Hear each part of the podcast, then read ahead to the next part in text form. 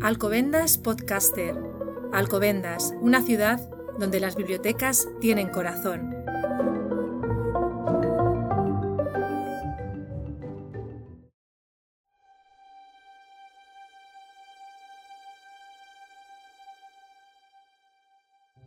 Bienvenidos a Alcobendas Podcaster, el espacio gratuito y libre de conocimiento colaborativo a través del podcast, de y para los ciudadanos y ciudadanas de Alcobendas, que alojan sus contenidos en la web municipal, donde se puede acceder a todos los podcasts realizados por la comunidad local de podcasters.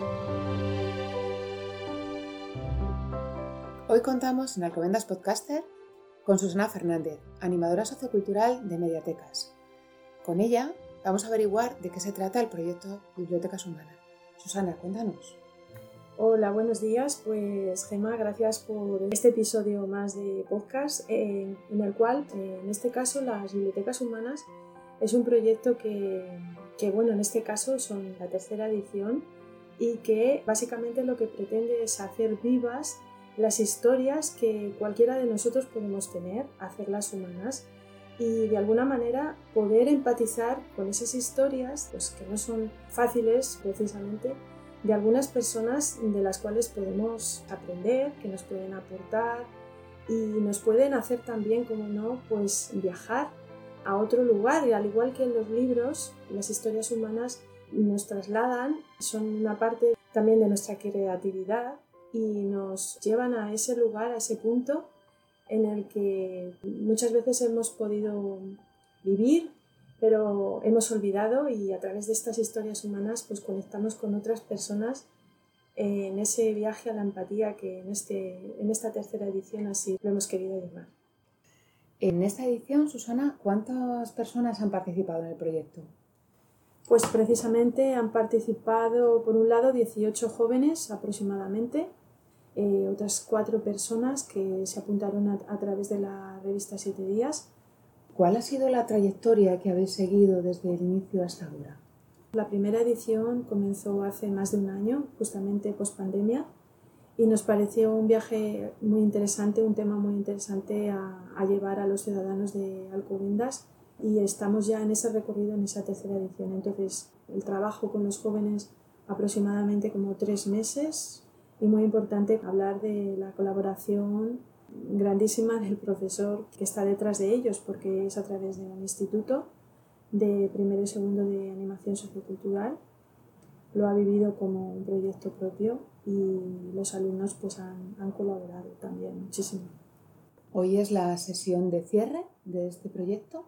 ¿Cuál es el objetivo o qué se va a hacer en la sesión de hoy? Bueno, pues en la sesión de hoy pues hay un turno en el que se cuenta y otros escuchan y bueno, el objetivo fundamental del día de hoy es disfrutarlo, básicamente, emocionarnos con las historias que nos van a hacer vivir, digamos.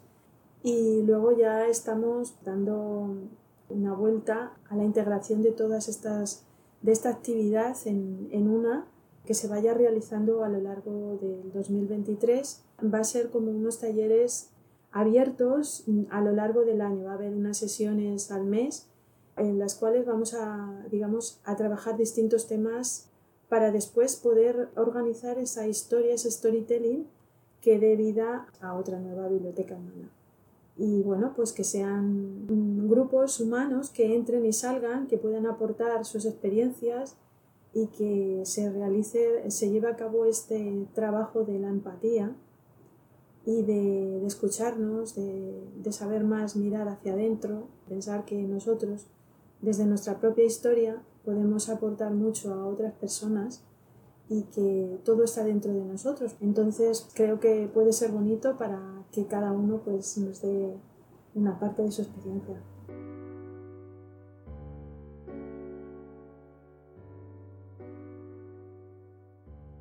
Cuéntanos cuál es tu historia.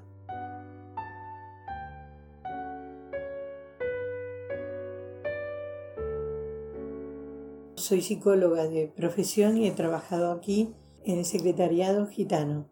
Siempre digo que lo que más ha pesado de ese trabajo en mí es el encuentro con estas personas, ¿no? que me han dejado mucho cariño y muchas experiencias. Después que me jubilé, empecé a tener mucho más tiempo libre para mí. Empecé a hacer talleres y cuando llega la época de la pandemia, que estando en casa, empiezo a recuperar ciertas cosas. Y empecé a escribir, pero empecé a escribir en realidad pensando en mis nietos, porque durante un tiempo no los pude ver. Entonces lo que hacía era escribir unos cuentitos y se los mandaba por WhatsApp para que los escucharan a la noche, que es algo bastante común que a la noche les encante que les cuenten un cuento. Siempre que vienen a casa hacíamos eso.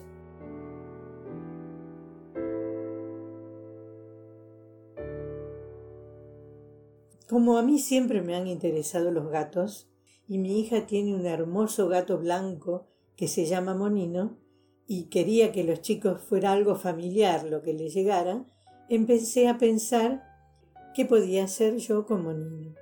Entonces escribí un número de cuentos de Monino haciendo viajes alrededor del mundo, visitando distintas ciudades, pero ciudades que en realidad estaban relacionadas con la importancia que se le dan a los gatos en esos mismos lugares.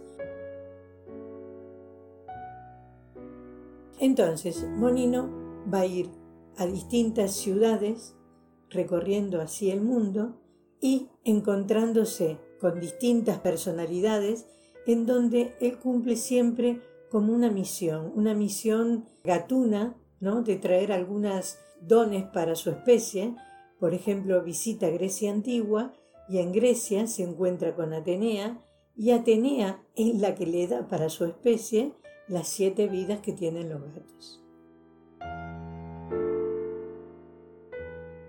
Así también va cumpliendo con otras misiones de los gatos y tiene como finalidad hacer comprender a los niños que cada uno tiene una misión en esta vida y que lo importante es ir descubriéndola y poder cumplirla.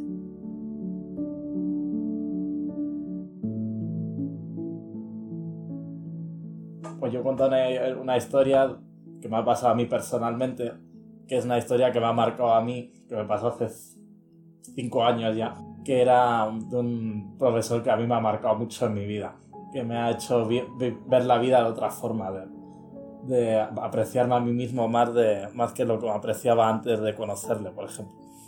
Ser mejor persona, sacar mejores notas, llevarme mejor con los compañeros, etc. Ser lo que ahora soy yo por ejemplo.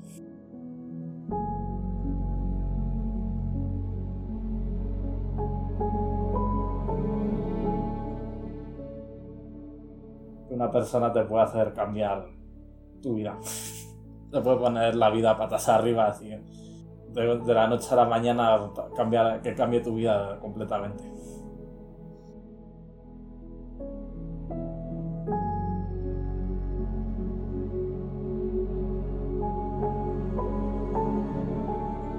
Hace unos años sufrí maltrato por parte de mi padre y quería contar un poco ya no cómo salí de eso porque cada uno lo vive de una manera, sino el cambio que hubo en mí a raíz de eso. Y quise contarlo en la historia y es lo que le estoy contando ahora a la gente que ha venido.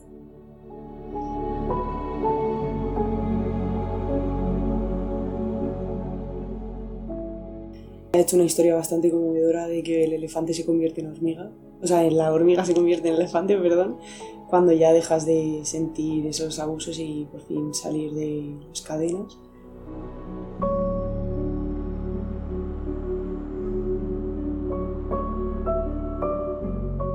Mi relato consistía en, en una agresión sexual y me lancé porque había una niña de mi clase que se animó a contarlo y como que sentí, sentí su sentimiento exactamente igual y decidí hacer el relato sobre eso para que todo el mundo supiese que no, no solo le pasa a uno o a dos, que nos pasan a más y es normal, en plan, no es normal, pero quiero decir, no hay que sentirse mal.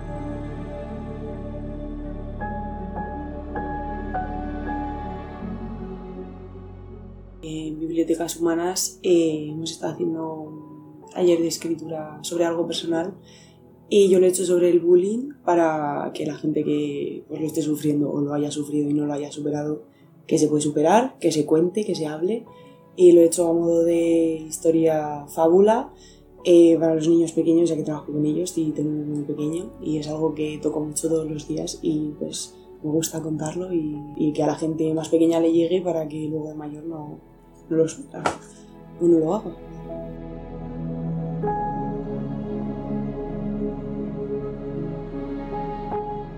¿Crees que contar su propio testimonio o crear historias a partir de vivencias les ha supuesto desarrollo a nivel personal?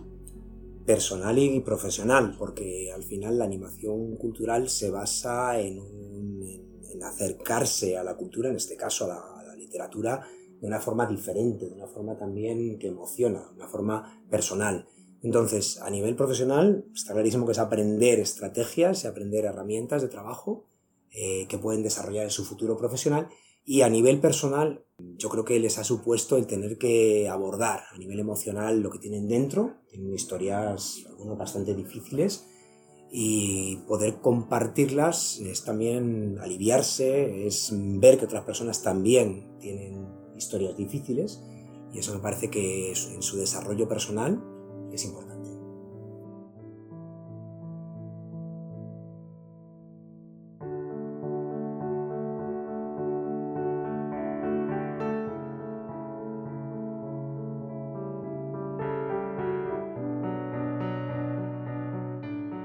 Sido una buena experiencia. Cuando, bueno, empecé a participar en los grupos y a escuchar las experiencias de la gente que estaba formando el grupo, eh, me asombró eh, ver el valor que tiene la historia de cada uno de nosotros.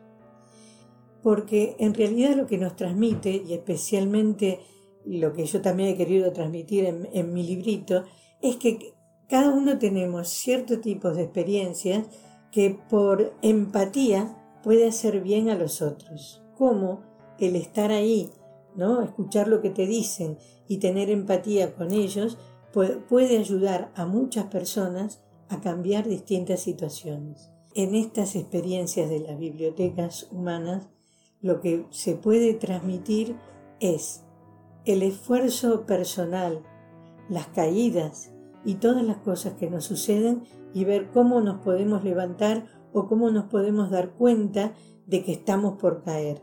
Entonces, teniendo empatía con esto que nos están contando, saber cómo podemos salir adelante. Lo que yo puedo transmitir a lo mejor puede ayudar a otra persona, me pareció sumamente importante.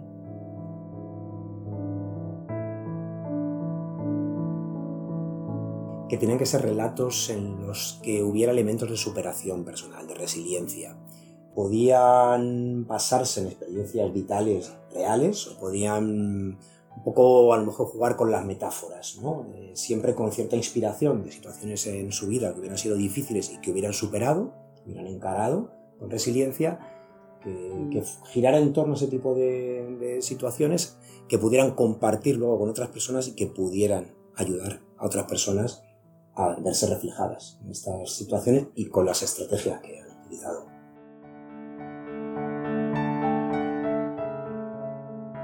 ha supuesto algo nuevo porque nunca había nunca me había metido en, este, en esta temática o nunca me había propuesto escribir un relato, escribir una historia propia.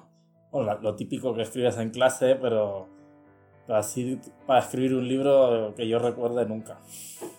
Entonces ha sido una experiencia completamente nueva para mí. Adentrarme un poco más en el mundo de de la escritura, de los relatos, del transformar lo que siento, lo que pienso en forma de pues, escrita y también un poco conocer un poco más a mis compañeros porque como cada uno ha contado y ha, ha participado en una historia, pues al final también les he conocido un poco más sobre cómo se sienten y lo que hacen y lo que han querido transmitir. Pues a mí me ha aportado algunos ternura y otro muy, me ha parecido que es muy personal. Algunos han sido como muy, que, que cuenta cada uno algo muy personal sobre sí mismo. Y eso me parece interesante, que la gente se abra. Yo creo que expresarse de la forma que sea, ya sea escribiendo, hablando, cantando, bailando, lo que sea, creo que nos viene muy bien a todos, nos libera de muchas cargas. Me ha emocionado un montón, se me ha caído una lágrima. No sé si es por su manera de, de escribir o cómo ha expresado sus sentimientos, pero me han llegado muy dentro y he aprendido muchísimo y también me gusta saber, no sé, lo que piensa la gente y cómo se siente. Eh, pues me he sentido bastante cómoda a la hora de poder expresar algo escrito, ya que nunca lo había hecho, y, y poder expresar lo que sientes sin tener que estar pensando en lo que quieres decir, si no tienes tu espacio para escribirlo y modularlo como tú quieras y contarlo de la forma que más te guste.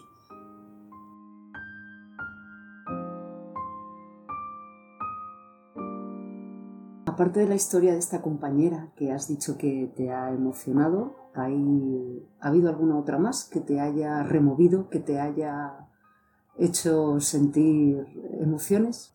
Yo diría que todas, dependiendo de la manera en la que están escritas, porque depende de cómo escribas algo, le va a llegar más o menos a distintas personas. Pero una, un texto de una chica de mi clase también me emocionó bastante. Eh, no, no sufrí lo que sufrió ella, pero sí noté un poco el dolor en su texto y, y me gustó bastante. No podría resaltar así ninguna, porque cada una es diferente. Sería como injusto decir que una es mejor o que, o que otra, porque es que han sido todas, en general me han gustado un montón todas.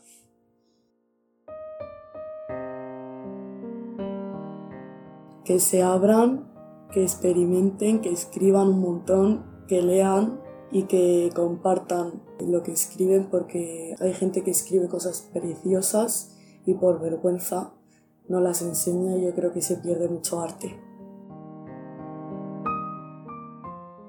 Compartir historias en, en buena compañía es importante, ¿verdad? Sí, sí, sí, compartirla sobre todo, porque te quitas un peso encima y hablarlo con la gente, pues eso, puedes empatizar o no y que te den un punto de vista distinto o que te hagan superarlo de otras mil millones de maneras que a ti no se te habían ocurrido. No os guardéis las cosas nunca, que las compartáis sobre todo con gente de confianza y que no tengáis miedo a decir lo que sentís porque si no nunca vais a evolucionar como personas. Bueno, hablando de- del mundo este emocional, de las personas, pues yo creo que es que el, pensamiento es siempre trabajar desde la emoción, trabajar desde el vínculo. ¿no? En todo lo que hagamos, ¿no? No sé, hasta las profesiones en que se me ocurre profesiones que estén más alejadas ¿no? del, del trabajo con, con personas, pero siempre trabajar con emoción, con pasión.